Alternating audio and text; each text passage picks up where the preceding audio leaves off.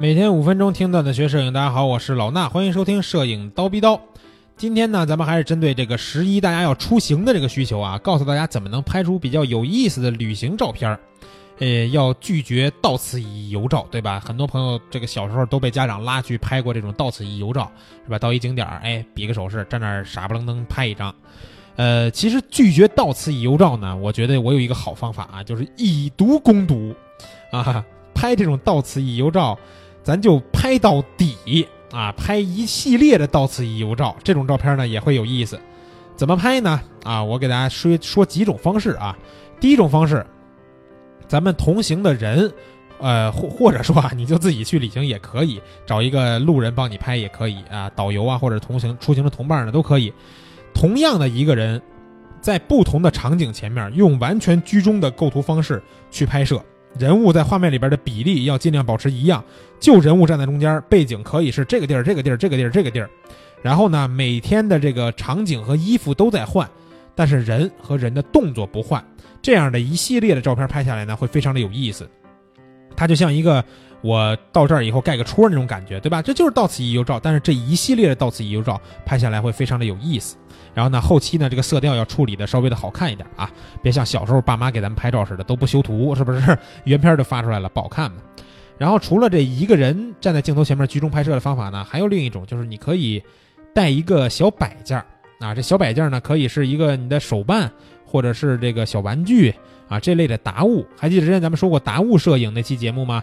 啊，里边告诉大家什么是达物了，对吧？或者说我是这个漫威的粉丝，我可能带一个呃蜘蛛侠、钢铁侠或者美国队长，把它都带着。然后呢，每个场景咱也是同样啊，都是每个场景去拍照，换一个场景就拍一张。但是呢，让这个小玩具或者是小手办出镜，你摆在画面的同一个位置，然后让它作为画面里边这个主体，背景在不停的换，也是一样啊，背景都在换。然后呢，小玩具不换，这样一组照片下来呢，也是非常有意思，就跟集邮一样的感觉，明白这意思吗？跟集邮一样，我到过这儿，到过这儿，到过这儿，然后呢，只不过我不用出镜，我就自己带个小玩具，一个人就搞定了，对吧？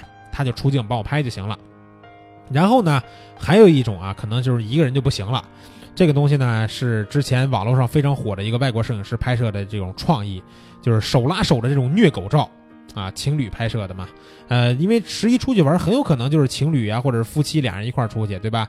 然后呢，这种照片呢，就是怎么操作呢？摄影师拿着相机，一手拿着相机，然后呢，一只手，另一只手要出镜，伸到镜头前面，用广角镜头拍啊，伸到镜头前面，然后女朋友在镜头前面，回手拉着这个男男摄影师的手，相当于出镜的是你的女朋友或者你媳妇儿，加上你自己的手，然后呢？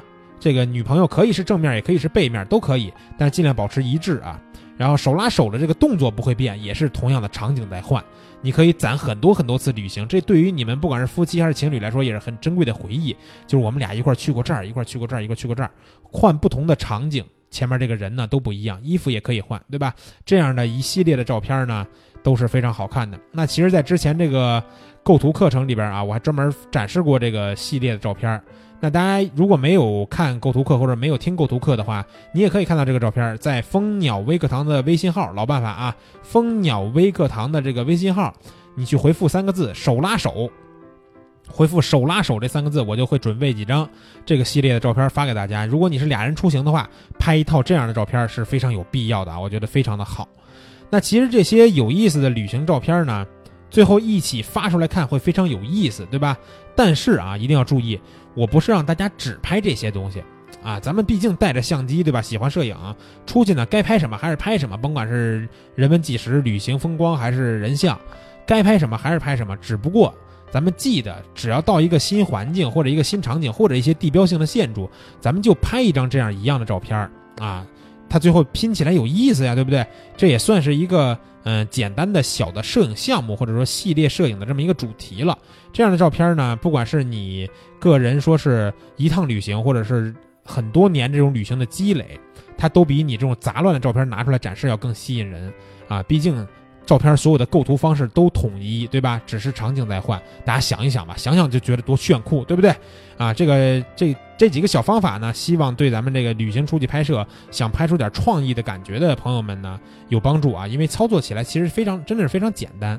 那今天的节目呢就是这些，明儿早上七点咱们不见不散。